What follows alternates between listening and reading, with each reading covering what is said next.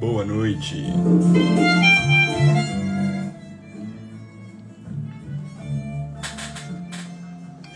Boa noite, Luciane, seja bem-vinda.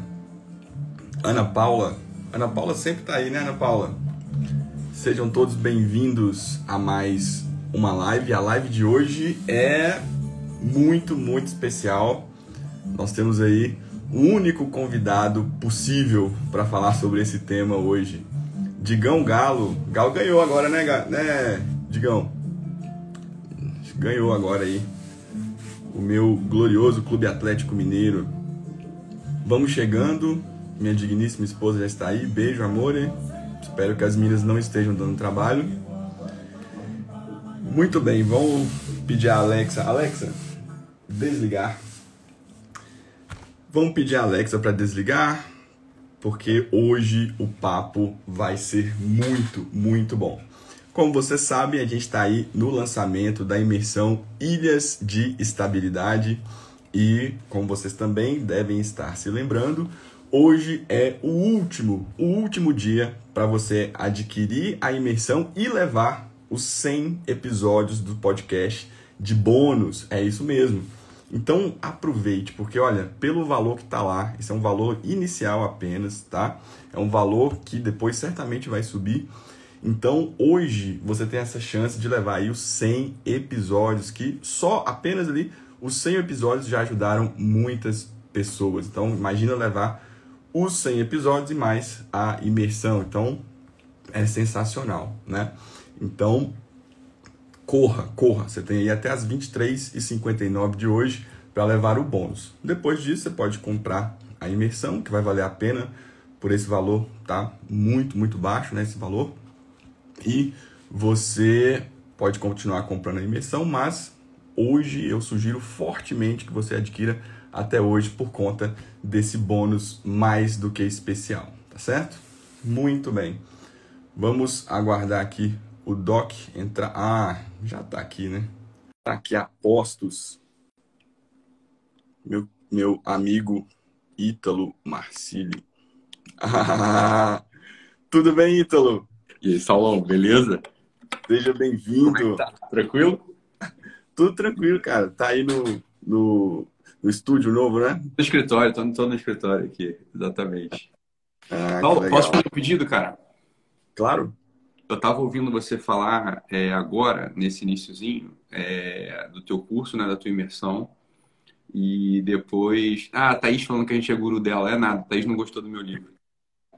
O... E aí, e aí o pessoal tava, o pessoal tava ouvindo, né, você falar do, da tua imersão e que vai levar de bônus as 100, os 100 episódios lá do podcast, né? Isso.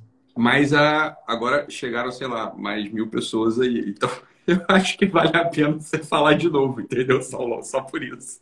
Acho que é bom você falar de novo, né? É melhor. Claro.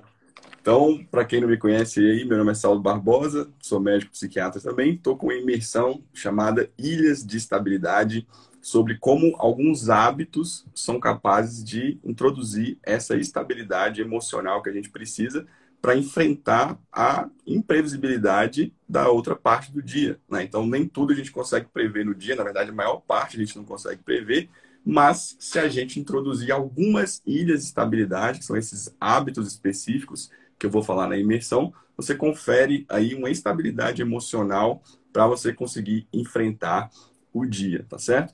Então, a gente está com o carrinho aberto, mas só até hoje, às 23h59, quem comprar vai levar, além da imersão, que começa amanhã à noite, os 100 episódios do podcast que eu venho fazendo aí desde janeiro. E já ajudou muita gente aí pelos feedbacks que eu recebi. Então, pelo valor que está lá, só pelos podcasts já, já valeria ali aquele valor tranquilamente. Como é, como é que vai ser a imersão, Saulo? Vai ser online, né? Naturalmente. E. Isso. Vai ser num, num perfil fechado aqui no Instagram eu vou fazer aulas e umas inserções. A gente vai ter a primeira na sexta à noite, 21 horas, em que eu vou falar sobre o conceito de ilhas de estabilidade. Vou falar muito sobre estresse, Ítalo, a própria resposta biológica ao estresse, como isso prejudica o raciocínio, as nossas decisões, né? E já no sábado de manhã eu já começo com a primeira ilha Depois, sábado à tarde, a segunda. Sábado à noite, a terceira. Oi? São sete ilhas. São seis ilhas. Seis ilhas. Eu ah. escolhi. E aí a gente vai fazendo as inserções durante o final de semana e que, na verdade, são aulas que eu vou explicar como é que funciona e fazer, e fazer junto com eles, né? Falar como fazer essas ilhas de estabilidade. Esse lance de ilha de estabilidade é uma coisa tua, né? É, é uma... eu que criei esse. Ficou esse legal nome. esse negócio, cara. Ficou muito legal esse negócio. Ficou muito bom mesmo. Eu falei, porra, bom isso aí, cara. Eu, quando eu, te, quando eu leio teus stories, ou se você falar sobre isso, eu falei, porra, golaço, golaço, ajuda muito mesmo. A imagem criada é muito boa, né? A imagem criada é muito Exato. boa. Parabéns, cara. Parabéns Exato. mesmo. Show de bola. Pô, valeu. Eu agradeço, eu agradeço sempre a você, não me cansa. Eu sei que você não gosta muito de receber elogios, assim, eu sei que você fica meio assim, mas nunca vou deixar de, de falar que uma grande mudança aí na minha vida veio justamente do, do encontro, da, da presença, né? Que você teve na minha vida desde lá da, da residência lá do, do, do Rio, né? Então, desde então, também junto nesse percurso e vamos em frente. Não dava é, parar, né? Tem pessoas que não sabem, né, que a gente se formou no mesmo, no mesmo lugar, né, na residência de psiquiatria, né, a gente fez em PUB. E, e, o Saulo, então, é uma testemunha ocular de que eu fiz residência em psiquiatria. Você veja que coisa. Só dele. fala isso, assim, engraçado, né? Alguém cita, assim, e aí todo mundo começa a repetir aquilo ali. Repetir, né? Vai, vai. Loucura, enfim. É, tá bom, deixa pra lá. É, é isso aí. Pô, Saulo, muito obrigado pelo convite, cara. Eu me sinto honrado de estar aqui contigo nesse dia do, sei lá, né? É bom de fazer live junto, de qualquer modo, mas eu acho que esse, esse curso aí que você está lançando, imersão, né? Essa imersão uhum. aí que você está lançando, eu acho. Porra. Tu me deu uma ideia agora, inclusive, cara. Mas depois eu falo, depois eu faço. É, porra, é boa ideia, tu deu uma boa ideia. Fantástico, cara, fantástico. Muito bom. Parabéns, parabéns mesmo. Acho que quem entrar. A imersão, eu não sei, eu, eu faço uma imersão que acabou, né? Eu não vou. Aquela imersão que eu fazia, eu não faço mais, né? Foi a última. Foi agora nesse mês de junho, né? Sei lá, foi junho, foi mais, final de maio, acabou, né? Quem fez, fez, quem não fez, não fez mais. Mas falando isso para quem está assistindo a gente aqui, eu acho que essa dinâmica da imersão, desses cursos oferecidos em, em regime de imersão, são fantásticos, são muito bons porque a pessoa para, ela se compromete mesmo a ouvir uma coisa numa, ouvir o conteúdo, né, de transformação numa sequência específica, ela fica ali um dia inteiro meditando refletindo sobre aquilo. E os resultados para a alma e para a vida da pessoa são os melhores, cara. Eu acho que de todos os cursos que eu dei, Saulo, o, modelo imersão é o que eu mais me senti é, feliz de, de, ter oferecido pelo resultado. Né? Achei, se bem que o curso presencial era um pouco o sistema de imersão também, né? O meu curso Sim. presencial. Mas é diferente, né? Essa imersão eu acho muito bom, cara. Porra, parabéns, cara. Parabéns, muito bom. Feliz pra caralho. Feliz pra caralho. Porra, e é um conceito teu, conceito de imersão tem que ser trabalhado, só tem que ser trabalhado, cara. Eu acho que é, eu acho que ele é um conceito. Eu acho que o conceito de ilhas de imersão ele é um conceito, cara, muito poderoso. Tem uma camisa pendurada aqui na minha. Foi mal, galera. Tem uma camisa pendurada aqui na minha cadeira. Eu acho que esse conceito de imersão ele é um conceito muito poderoso, cara. Eu acho que ele tem que ser trabalhado é, de verdade, assim, como sei lá, uma ferramenta terapêutica, uma chave de compreensão de auxílio, né, é, para o ser humano. Muito bom. Sim. Cara. Muito bom. E, e, é exatamente isso, Ítalo, que eu pensei quando eu desenhei isso, é, uhum. porque uma coisa que eu tenho observado também é que hoje, graças a várias pessoas, né, incluindo, claro, você, que veio rompendo aí, e aí, graças a Deus também vem aparecendo vários e vários perfis com um conteúdo muito bom, assim, né? E só que ao mesmo tempo eu percebo que as pessoas elas estão com com uma certa uma certa inquietude interna que muitas vezes não permite que esse conteúdo aprendido encontre um lugar central nelas, para que Total. isso de fato consiga fazer morada ali nelas e produzir um, um resultado ainda maior, né? E aí quando a gente vai para a imersão, quando a pessoa separa um tempo, ela se acalma, ela se aquieta, parece que ela consegue silenciar tanto esses ruídos externos quanto os ruídos internos para que aquilo de fato produza um, um, resultado real, concreto e duradouro, né? É, quando eu, eu, fiz esses 100 episódios, né? E aí o episódio 2 é, foi esse conceito de ilhas de estabilidade e depois os outros episódios eles se tornaram uma ilha de estabilidade para as pessoas, que era todo dia à noite geralmente eu postava ali próximo das 11 da noite, a pessoa parava, escutava aquilo que eu estava falando e ali dormir meditando naquilo, né? Ou então escutava no outro dia fazendo atividade física. Depois eu parei para pensar assim, cara, será que não é exatamente isso, né, que a gente devia começar a combater, né? Esses ruídos, esse barulho externo que dispersa as pessoas e justamente isso é que as impede de realmente progredir, né? E coincidentemente também essa semana a gente teve alguns acontecimentos, teve uma live muito interessante sua é, comentando ali o age regression, né? E, e aí são essas notícias assim que aparecem e aí chocam a maioria das pessoas, as pessoas olham para aquilo e falam assim, nossa, como é ridículo essa pessoa e tal, tal, tal. Mas talvez também essa reação inicial de simplesmente olhar para aquilo e falar assim, olha, isso é ridículo, elas não estão pegando o que realmente está acontecendo ali, né? Que é um, um, na verdade, um preâmbulo ali para a barbárie mesmo. Então, isso que eu estou tentando colocar nessa, nessa imersão é justamente esse aquietar-se para que o conteúdo encontre um lugar nas pessoas, né? E esse lugar, Ítalo, eu me lembro muito, já que o tema da nossa live hoje é a única vida possível, né? Eu me lembro muito do conceito de ousia que você traz no, no curso, né? Como sendo é, a, substância, a substância da vida humana é narrativa, né? É, esse, é a ousia que um dos significados é um pedacinho de terra, né? Que a, a pessoa tem ali para a sua vida acontecer, né? E ontem eu tava no fiz uma live aqui com a Araceli e a gente terminou com uma citação do Ralph Waldo Emerson, que é de um livro que eu vi na sua mesa esses dias, que é justamente esse Tá do meu lado aqui, cara. Tá do meu lado aqui, cara. tá daqui do lado. Cara, esse livro aqui, Ítalo, ele, pô, não é nenhum, assim, né, dos maiores livros Sim, do mundo e tudo mas... mais, mas ele, eu apelidei ele de chuva de pedra. Assim, quando é? eu tô meio disperso, assim, eu dou uma lida, de repente ele vem falando assim, meio desordenadamente, daqui a pouco vem uma frase que tal, manda assim na cabeça, né? E a frase que eu encerrei ontem com a Araceli foi a seguinte: Ser fiel ao teu solo. O ano seguinte trará frutos e virtudes ali. Tolos e malfeitores vagam a esmo. Amantes e amados constroem um lar. E aí eu lembrei na hora assim do, da ousia, da narrativa possível, né? Eu falei, não, tem que fazer uma live com o Ítalo sobre isso para a gente desenvolver esse tema. Claro, claro. Saulo, é, não sei se é. Depende da circunstância da vida, né? Na qual a gente está e do momento e das coisas que a gente está estudando. Isso é uma coisa também que, que eu falo, às vezes, para os meus alunos, etc., que é. Por exemplo, esse livro do, do, do Ralph é, Waldo Emerson, né? Você, ele é o tipo de livro que você, você lê-lo aos 15 anos, você vai tirar uma série de, de consequências boas. Ali. Se você lê-lo aos 25, vai aparecer outro livro. Se você lê-lo aos 35, vai aparecer outro livro, aos 45 e assim por diante, né? O evangelho é um pouco assim também, né? Digo, o evangelho, ele, em cada momento da vida que a gente lê, a gente encontra luzes novas, a gente o vê de uma forma diferente, porque esse é o princípio dele. É um, tem um princípio estruturante, um princípio iluminativo, né? E quando você fala essa coisa agora, e quando você me propôs o tema da live, né? A única vida que vale a pena ser vivida, é essa? Uhum. Foi esse o tema da live, né? Eu, é. A única vida possível, né?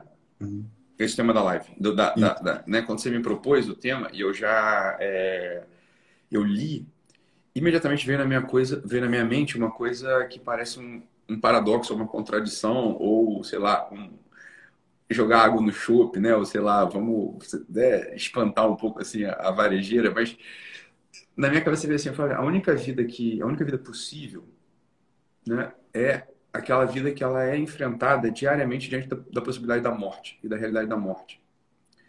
Uma vida na qual o sujeito ele não ele nunca vislumbra a possibilidade né, da sua morte. E quando a morte ela não é uma boa amiga para ele, no sentido de que ele tem consciência de que existe uma instalação do ser humano nesse mundo que é material uhum. e que a sua vida ela não depende da matéria esse, essa é a única vida possível. A única vida possível é uma vida que não encerra com os processos bioquímicos ou biológicos. Do contrário, isso não seria uma vida. Seria um estado né, é, contingente da matéria. Seria um estado de transformações bioquímicas e de energia, enfim, como queiram, queiram chamar. ou existe um princípio que ele é anterior ao princípio das alterações bioquímicas e físicas na matéria, ou a gente não pode chamar isso de vida. E quando o Aldo Emerson ele fala disso dos amantes e dos amados encontram ali então um lar, eu não consigo ver isso de outro modo, né? É óbvio que eu vou pensar, né, no, nas pessoas que eu amo, nas pessoas que me amam, nas pessoas que dependem de mim de algum modo, etc. Mas quando eu ouço isso, quando eu ouço isso no livro, ou quando eu ouço agora você falar isso mais uma vez, Saulo, esse amantes e amado só me vem uma uma relação na cabeça, né? Só me vem uma relação no coração, que é a relação última do amor, ou última no sentido de para onde a gente tende e última no sentido de origem, né? Então, de finalidade, ou seja, de finalidade, né, última ou de causa, né, a causa primeira. Então, se o sujeito ele também ele não pretende construir a vida dele nesse chão, nesse solo, né?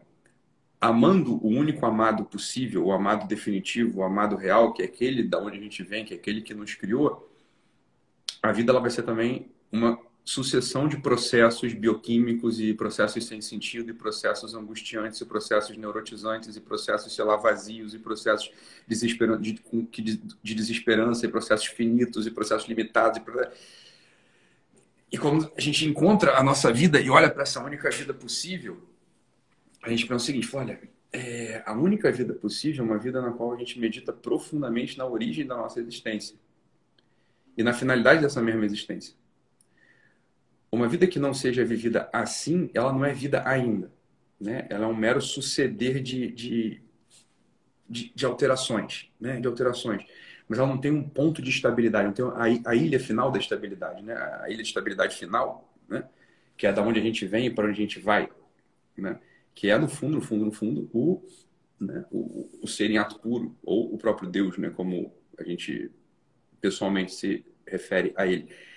E aí tem aquela coisa, né, Saulo, que algumas pessoas que estão. A maior parte das pessoas que estão ouvindo a gente aqui, graças a Deus, já escutam a gente há algum tempo. E não é estranho, essa, essa fala não é estranha, mas, me, mas é para as pessoas mesmo que eu estou falando, é para as pessoas que têm alguma religião, que têm alguma espiritualidade. Né? É o seguinte, olha, eu queria muito que as pessoas pensassem no seguinte, que a relação delas com o Deus não, não é... Veja bem, é claro que é um, é, é, é um processo da fé, né? mas o Deus, ele é conhecido, ele pode ser conhecido e reconhecido prescindindo da fé. O Deus, ele é um ente de razão. A gente consegue conhecer Deus pela razão. É óbvio que o relacionamento com Deus, aí sim é necessário a fé. Mas o conhecimento de Deus, o conhecimento da existência de Deus, ele não é um, um elemento de fé. Uma pessoa que se interesse minimamente por isso, que reconheça Deus como algo importante e, portanto, algo digno de ser é, meditado e refletido e buscado e perscrutado e confrontado, etc. Confrontado não no sentido da revolta, mas no sentido de o que, que falaram já sobre ele.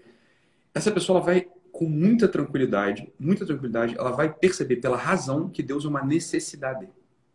Deus não é uma coisa que, ah, algumas pessoas podem viver ou vivenciar. É, algumas pessoas vão viver, entre aspas, sem se relacionar com Deus, e as, aquelas pessoas que escolheram, desejaram, porque a razão alcançou a existência de Deus, as pessoas que desejarem se relacionar com Deus, essas pessoas elas podem ter uma vida, aí sim, a, a vida, a única vida possível. Porque, do contrário, como a gente dizia no início, não é vida ainda. É um mero suceder de, de, de, de alterações, né? sei lá, físicas, sei lá, da matéria, etc. Né? Então, a ilha de estabilidade e, portanto, absolutamente impessoais, né, Ítalo?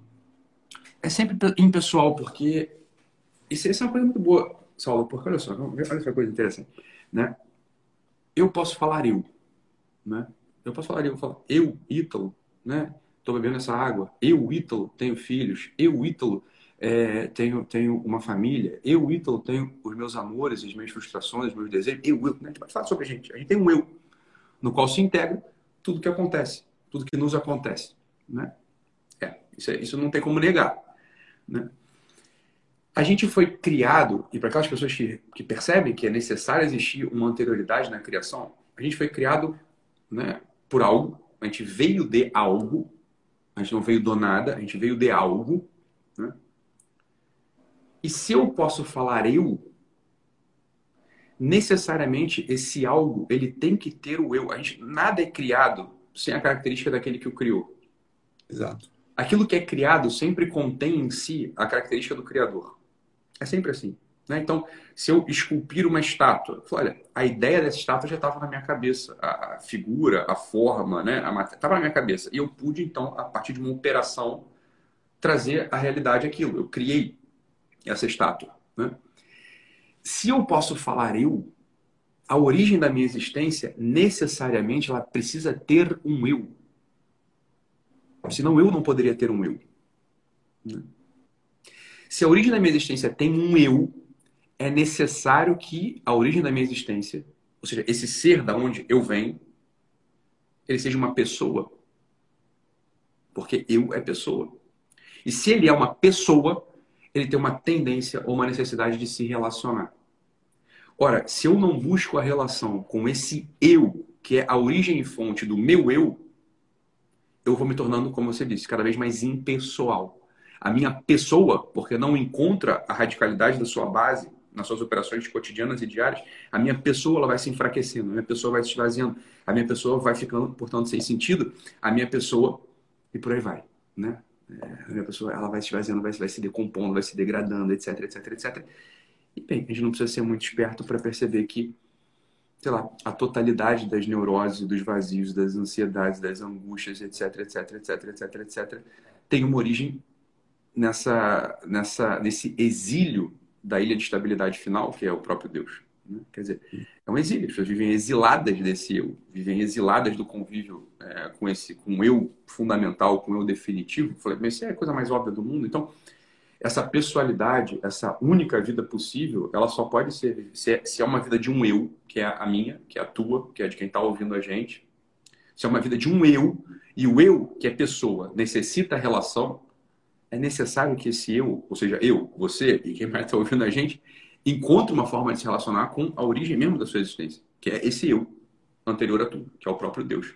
Então não é prescindível para o sujeito, né? não é prescindível, não é uma coisa que se possa viver sem. Né? Porque se você vive sempre, você vai deixar de viver. Então, se o sujeito pretende uma vida, é necessário um olhar para isso. E uma relação. A relação ela começa como toda, né, Saulo? Quando você conheceu o aluno, né? A relação ela começa meio sem jeito. assim, olha, eu acho que tem um negócio aqui, mas é meio sem jeito. A relação com o filho que nasce, ela é muito sem jeito. Não sabe nem como pega esse filho no primeiro dia, você não sabe bem o que você pode limpar, o que você não pode limpar. As relações elas começam sem jeito mesmo, é normal. As relações humanas são assim. A relação com, com Deus, ela também é assim. Não tem problema nenhum. A pessoa que não tem o hábito de se relacionar com Deus, não imagine que vai começar a se relacionar como um místico, como um santo, como uma pessoa de, da mais alta intimidade. Não vai. É uma relação titubeante, débil, dificultosa, cheia de dúvida, cheia de incerteza, cheia de insegurança. Isso já é relação. Desde que haja a tendência, o olhar, o coração posto, a, a, a capacidade de acolher, de ouvir, etc. Exato. Tanto que, o, já antecipando aqui, a primeira ilha de estabilidade é a oração. Ah, é, é, isso que eu vou falar lá. E, eu até, assim, bom, me bom, bom. de compartilhar uma coisa com você, Ítalo. É, semana passada eu tive num cemitério. Tá. Que é um... Que havia já um bom tempo que eu não, não visitava, né? E porque há um, alguns dias atrás a minha, a minha avó faleceu, a minha avó paterna. 94 anos, vida bem vivida, né? Evidentemente que a gente sofre ali, né, um pouco, mas é, o fato de entender sobre isso, entender sobre narrativa pessoal, entender a vida dela, isso, isso me confortou de algum modo. E outra coisa que me confortou foi o seguinte, que o meu pai, ele não mora aqui, né, nessa cidade que eu tô, e ele veio. E aí durante todo esse tempo eu estava muito preocupado com ele, né? Eu estava preocupado em como ele ia estar naquele momento. E aí essa abertura para a necessidade dele né, de enfrentar aquela dor naquele momento acabou aliviando o meu sofrimento, que é o movimento paradoxal do amor, né? Eu saio de mim para tentar consolar um pouco, um pouco a dor do outro com o pouco que eu sei, o pouco que eu tenho, né? E aí, paradoxalmente, o meu sofrimento ele, ele diminui. E outra coisa também que, que eu me senti feliz, eu, uma coisa pela qual eu agradeci naquele dia, quando a gente estava ali sepultando a minha avó, e haviam ali algumas pessoas em volta, muitas delas que não estariam ali juntas se não fosse a grandeza de vida dela, porque ela passou por algumas coisas que normalmente separam famílias. E ela teve a sabedoria, sem ter passado por nenhuma faculdade, por nenhum curso superior, nada disso, de manter uma família unida e ainda aproximar outra família. E essas pessoas estavam ali presentes no sepultamento dela.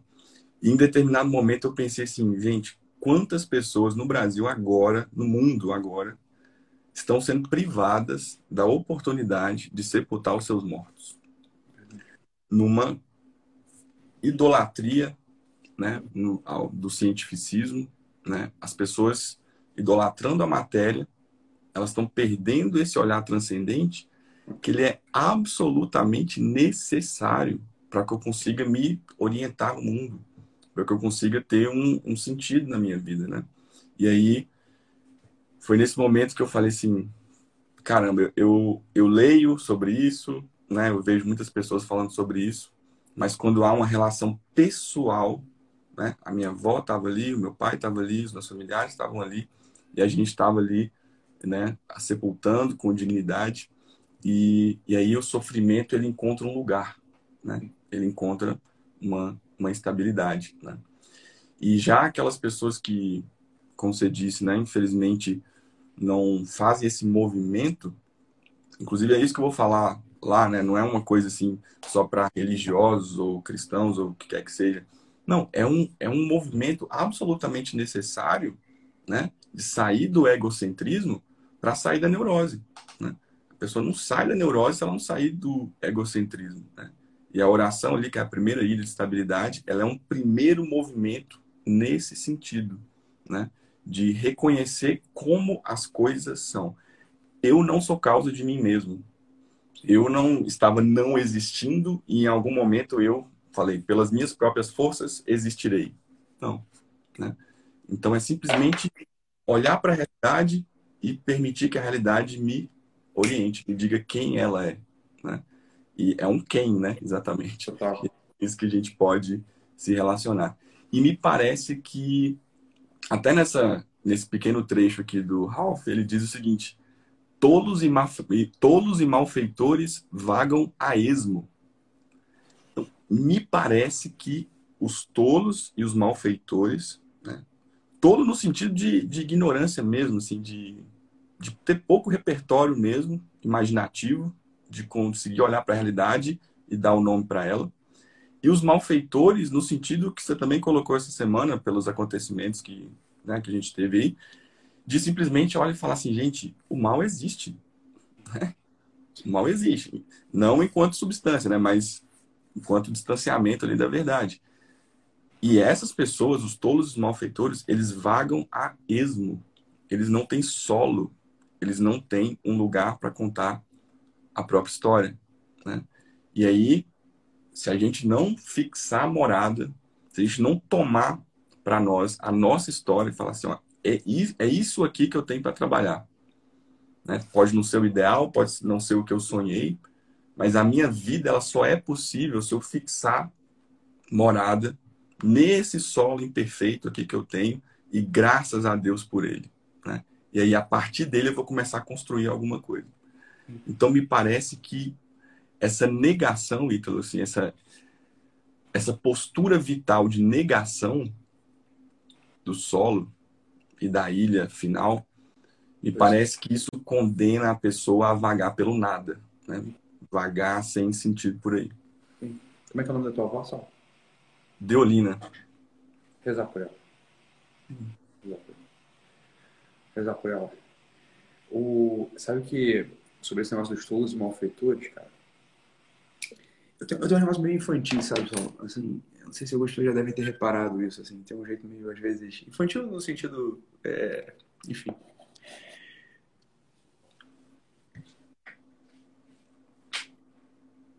Tinha, uma, tinha um pensamento, não sei se as pessoas têm isso, se é uma coisa...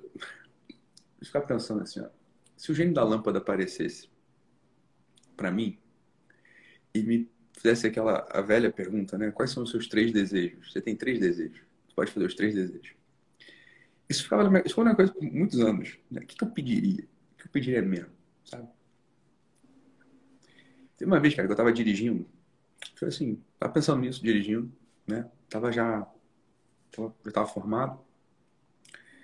E aí, eu tava saindo de Botafogo.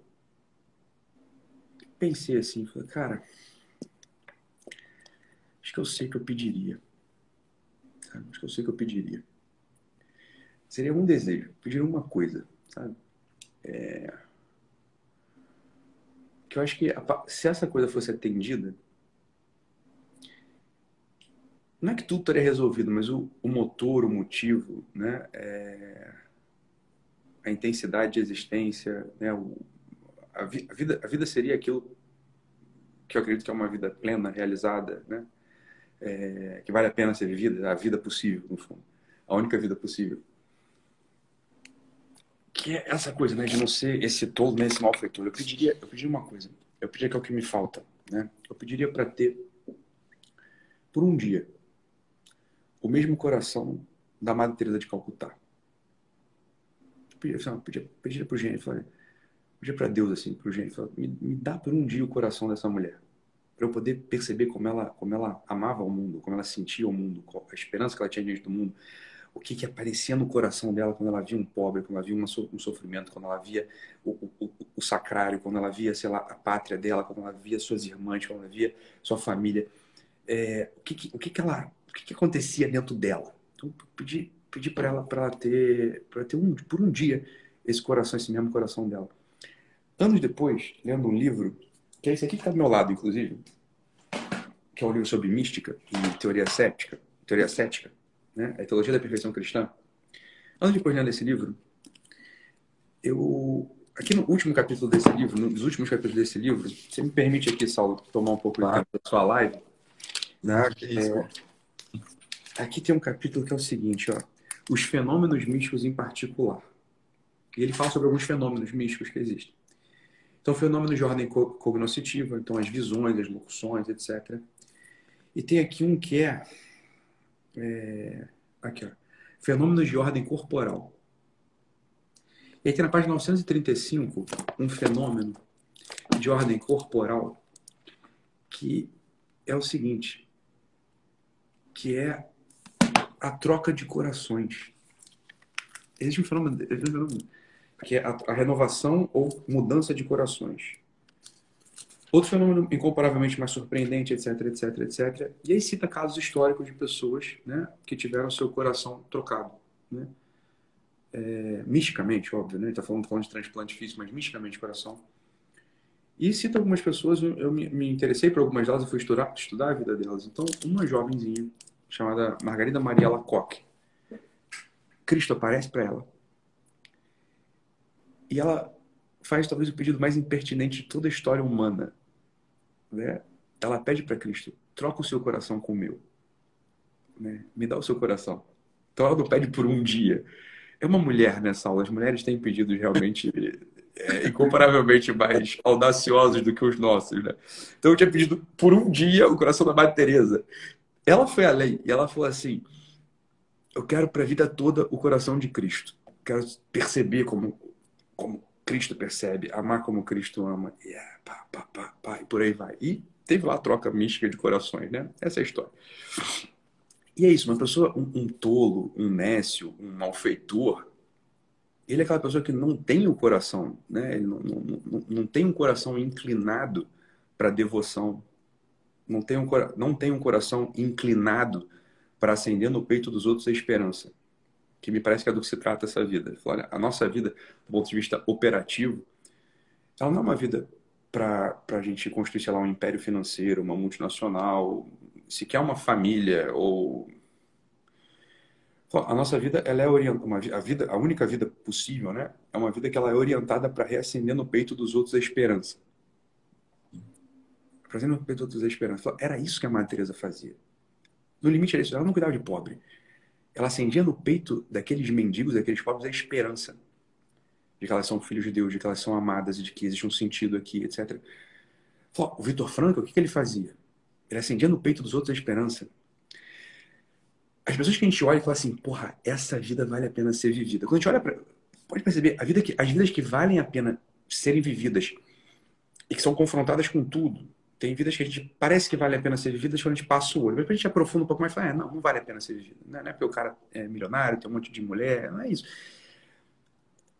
Olha, as vidas que valem, as vidas que, que, que resistem ao escrutínio né, da análise e a ponderação da consciência, que você fica analisando por e fala, ah, essa vida vale a pena ser vida, são as vidas daqueles sujeitos que dedicaram a sua existência a reacender no peito dos outros a esperança. É isso. Esse era o coração da Madre Teresa. No fundo, o que é o coração do Cristo? O que é o coração de Nosso Senhor Jesus Cristo? Ele olha para a gente, olha para mim, né? um pecador estúpido, imbecil, um, sei lá, um sujeito que não se emenda, que se se decidisse definitivamente a ser bom, entregar a vida, quanto bem podia fazer, olha, olha para mim me ama. E, e me dá motivos para ter esperança. Porque ele morreu na cruz por mim, porque ele. É escandaloso, no fundo. É, ali, ó. ali, o filho pródigo. É, é, porra, esse filho, ele volta e o pai, que, o que, que esse, esse sujeito, né? Esse, esse pai da, da parábola do filho pródigo, né, que o Rembrandt pinta aí maravilhosamente. O que, que esse sujeito é? Esse sujeito, assim, ele é, um, ele é um lumiar da esperança. Aquele filho que não tinha mais esperança, olha, foi comer comida com os porcos e, e voltou assim, eu não, eu não vou mais ser recebido pelo meu pai. Eu só quero ter um abrigo. E vou comer... Ele, ele pediu a herança do pai em vida, né? Ele, ele, matou o pai. Matou o pai. Ele matou o pai. E esse pai, ele, ele, ele é luminoso, meu Deus do céu. Quando, esse, quando o filho volta, entra na chácara, a gente vê o filho voltar. A gente nessa cena é o amigo do irmão mais velho. A gente nessa cena é o amigo do irmão mais velho, assim, no primeiro momento. A gente, assim, ele estava ali de passagem naquele dia. A gente via o olhar daquele senhor todas as tardes, no cair das tardes, procurando no horizonte alguma imagem. E a gente, como tinha chegado ali há poucas semanas, a gente não sabia quem era, o que ele estava fazendo, o que ele estava procurando. E o irmão mais velho também não contava muito, né? Tinha alguma foto ou outra na casa do irmão mais novo, que a gente também não se aventurava em perguntar o que, que tinha acontecido, tinha morrido, o que, que tinha acontecido. E um dia a gente sentado ali naquela varanda, a gente vê o pai se levantar, esse pai bondoso se levantar, e a luz, a luz atravessa o nosso coração ali. Luz, atravessa, a luz da esperança ali atravessa no coração. A gente vê um mendigo entrar pela porta. Mas é um mendigo com feições semelhantes àquele nosso amigo mais velho e semelhantes àquele pai. Então, esse sujeito é da família. Ele é o filho. Ele é aquele filho que eu achei que tivesse morrido porque estava morto mesmo. E ele volta e a luz daquele coração magnânimo que é desse pai transborda e, e acerta o coração daquele sujeito, daquele filho dele, né, que, que havia matado o pai, né, tinha pedido a herança do pai em vida, acerta aquele coração. E como que essa vida é restaurada, né? Como é que esse sujeito volta, né? E, e é posto em dignidade de filho novamente. Olha, a nossa vida nesse mundo é um pouco essa, se, ela, se a gente quiser ter uma vida que vale a pena é, ser vivida, é essa, assim, olha, eu sou filho pródigo, óbvio, e tem um monte de filhos pródigos por aí. E, e se eu não sou um pouquinho, se eu, não, se, eu não, se eu não sou um pouquinho como esse pai, que passa pela vida dos outros, dando esperança de novo para os corações, a minha vida não valeu a pena. Ela não foi uma vida humana, não foi uma vida é, com a intenção para qual eu fui criado. Eu é isso. Né? o que é a nossa vida diante da nossa esposa, do nosso marido, né, dos nossos filhos? É relembrá-los de que, tem, que há motivos para ter esperança e a gente ser essa causa de, de, da manutenção da esperança deles. É, há ah. motivos para ter uma luz acesa no peito e amar, portanto, e se entregar, portanto, e, e, e viver, portanto, e desejar a eternidade, portanto. Né? É. Nossa, e você me lembra, você falando assim, só me vem, me vem um episódio à mente, e onde esse episódio aconteceu, você conhece muito bem, que foi o, o PM lá, do, do IPUB. Quando eu quando a gente descobriu que, que Luna estava grávida, né? Na residência. E eu não tinha condição nem de sustentar nem eu e ela. e aí, quanto mais um, um, um filho, né? Uhum. E aí, eu me lembro, você falou assim, né? Nós temos a obrigação, ou temos que ter pelo menos o alvo, de sermos essas pessoas que acendem o coração das outras pessoas, né? E eu me lembro que quando meus colegas ficaram sabendo, assim, que, que Luna estava grávida, eu tive uma colega que teve uma. A Débora. Débora do Espírito Santo. Ela, ela foi uma pessoa que eu olhei e eu vi assim: essa pessoa está feliz por uma vida que, que vai nascer e ela está me encorajando, né? Todo o resto era uma mistura assim de ou você é burro ou você ou alguém morreu. Todo o resto foi assim, né? E olha, foi a partir dali, a partir daquele momento que eu literalmente que eu acordei para a vida. Eu ficava perdido ali no, nas minhas elucubrações mentais, né, pensando assim: ah, por que, que o governo não aumenta a bolsa de médicos residentes? Que... é isso, né? Legal, né? Assim. Que não, que não tem ajuste desde. Aí você vai estudar, né? Não tem ajuste desde a década de não sei quanto. Aí você fica cheio de motivos, né? Ou então, por que, que meu pai não é rico e ele simplesmente pode me dar dinheiro? Porque aí realmente eu vou, poderia me dedicar aqui à residência, seria o melhor psiquiatra possível e tal. É. Tudo desculpa de alguém que não queria olhar para a sua circunstância e pegar a sua circunstância pelo cabelo e falar: Isso aqui é meu e eu tenho que dar um jeito nisso aqui. E a partir do momento que eu descobri que Luna estava grávida, o Felipe Dias ele tinha me oferecido um plantão lá em São Gonçalo, lá no pior lugar possível. E eu, eu falei: Porra, nada, não, também, né? Todo desesperado, não e tal.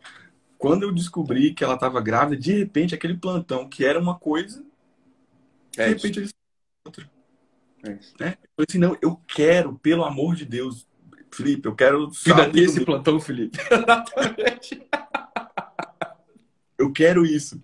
E aí eu vou para aquilo, e aí foi um dos grandes pontos de virada assim da minha vida. A partir dali eu entendi, olha, beleza, eu tenho um poder aqui de de imaginar o que o futuro pode ser, o que o passado deveria ter sido, mas a minha vida ela vai acontecer na realidade a partir do momento que eu entender que esse é o lugar que ela vai acontecer. Não existe Saulo mais sem Luna e sem a Ana Rita, a primeira filha, né? E aí de lá para cá, assim, muita muita coisa mudou para melhor, graças a Deus. E aí você vai você começa a entender na prática, assim, né, como a coisa funciona. E aí você começa também um outro fenômeno.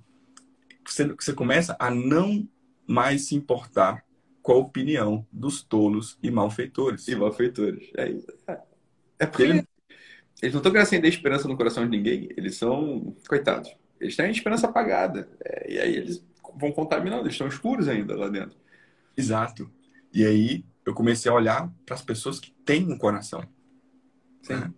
E você, claro, é um deles. Né? E depois foi acendendo aí o coração de tantas outras pessoas. E hoje nós estamos aí, pelo Brasil inteiro, pessoas que. Né, assim, exceto, todo... exceto por São Gonçalo, que ninguém vai comprar teu curso em São Gonçalo, porque o pessoal tá aí e fala assim: não fala eu... assim de São Gonçalo, que absurdo falar assim de São Gonçalo. pessoal, o pessoal de São Gonçalo realmente tem a cabeça oca. Ele falou o contrário, criatura, de São Gonçalo. Porra, ele falou o contrário, ele falou que São Gonçalo eu... foi ele ama São Gonçalo. Graças a Deus tinha São o Gonçalo na história O leite da minha filha foi comprado com dinheiro de São Gonçalo. Eu amo São Gonçalo. Aí, ó, então, agora o jogo virou. Agora eu quero ver o pessoal de São Gonçalo não comprar a inversão do sal. Agora eu quero ver. muito bom. Muito bom, Salomão. Mas é isso aí, cara. É isso aí. Olha, quando tem amor, quando tem amor no sentido de, de... Esse amor aí que você falou, não é só o amor romântico. O amor romântico é delícia do cacete, o amor romântico. Mas assim, esse amor, amor real, o amor assim, caralho, tem uma vida que agora depende de mim, sacou? É uma vida que depende de mim, sabe? É, depende de mim mesmo. Assim, a tua aluna, a, a, a tua filha, a Maria Rita, falou, olha, é, Ana Rita. Ana Rita. Ana. A primeira. Eu falei Maria sem querer. Ana Rita.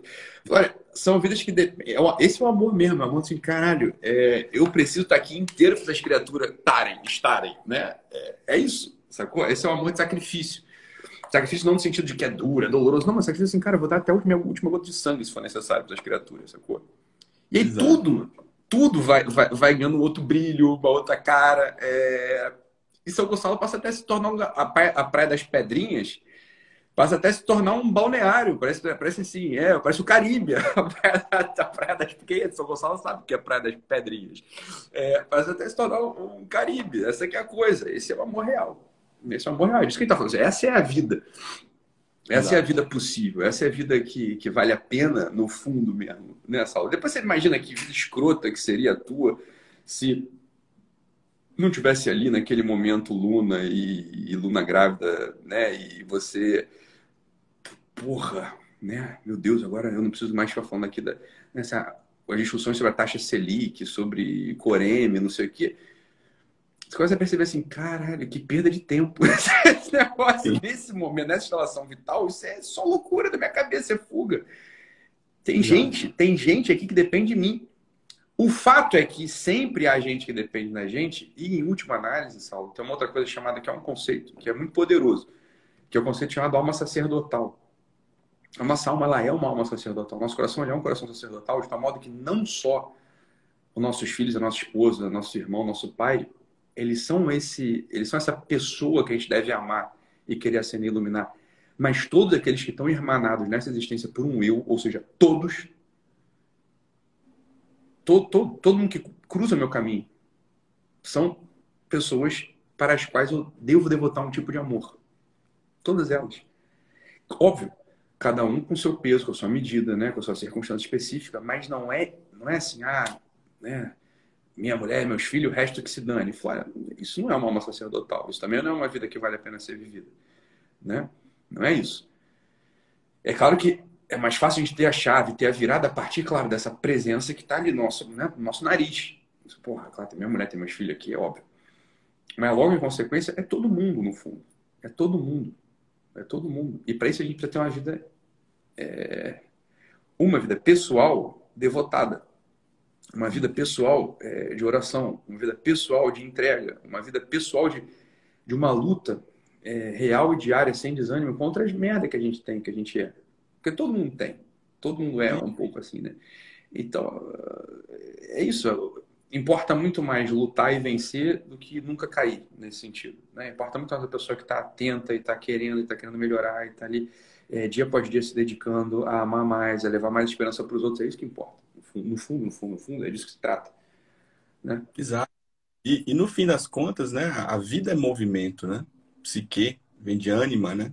Movimento. A vida é luta e movimento. E me parece, Ítalo, que existem várias vozes que estão sempre falando assim, olha, não vale a pena, né? não faça, não se mova, não compensa, né? não tenha filhos, não se esforce tanto assim, né?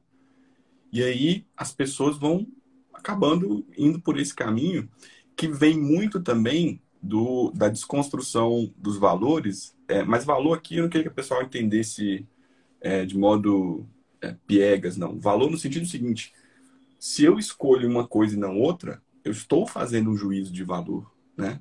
E se eu for incapaz de fazer um juízo de valor, a consequência disso é a paralisia, né? Então, por exemplo, se eu estou parado e todas as ações têm igual valor, o que, que vai acontecer? Eu vou chegar à conclusão de que eu não preciso fazer nada. Então, eu vou entrar ali num tédio existencial até do qual falava Frank, né? E eu vou entrar numa esterilidade vital também. A minha vida não vai deixar rastro, né?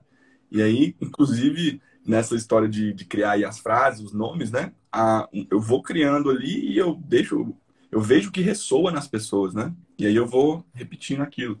E... É, tu é, um, tu é um bom frasista também.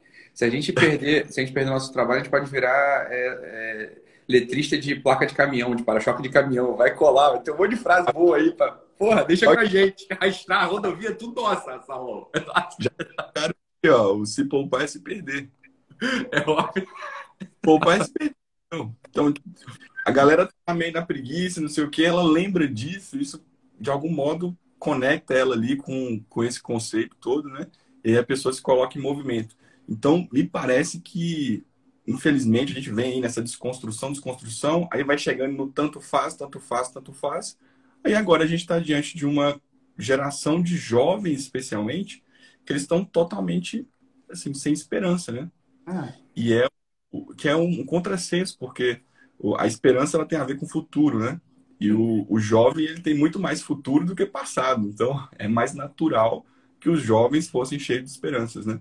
Cheios de esperança e é o contrário do que a gente está vendo hoje. A gente tá vendo pai se. Ah, você falou uma coisa muito boa, cara, na, na live. Acho que foi nessa live aí do Age Regression, que, a, que alguém comentou assim.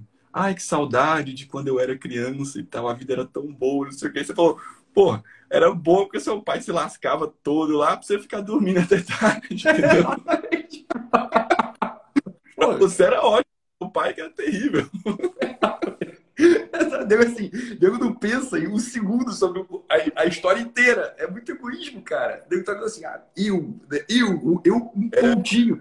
Porque mesmo se a pessoa olhasse pra ela, ela já viu que não era isso também. Ela podia mijar sem pedir pros outros, podia comer o que ela queria. Ah, mostra, óbvio que é. Ela, é engraçado, assim, porque ela, ela acha que ela é desconectada, né?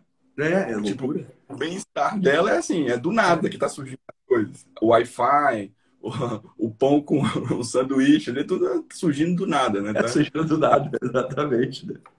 Aí tu sabe que esse negócio que tu fala do se poupar e se perder, tu sabe que tem uma cena ali do Fausto, do Goethe, que eu gosto muito. Quando o Mephistófeles aparece, quando o demônio aparece, né, pro, pro Adriano, aparece lá pro sujeito que ia fazer o pacto, ao contrário do que a gente imagina de como é pintado o inferno, não estou discutindo teologicamente se o inferno é quente ou não mas eu gosto da imagem criada pelo poeta, né? É, ele vai falando que entra um frio tenebroso na sala e tudo se torna absolutamente frio.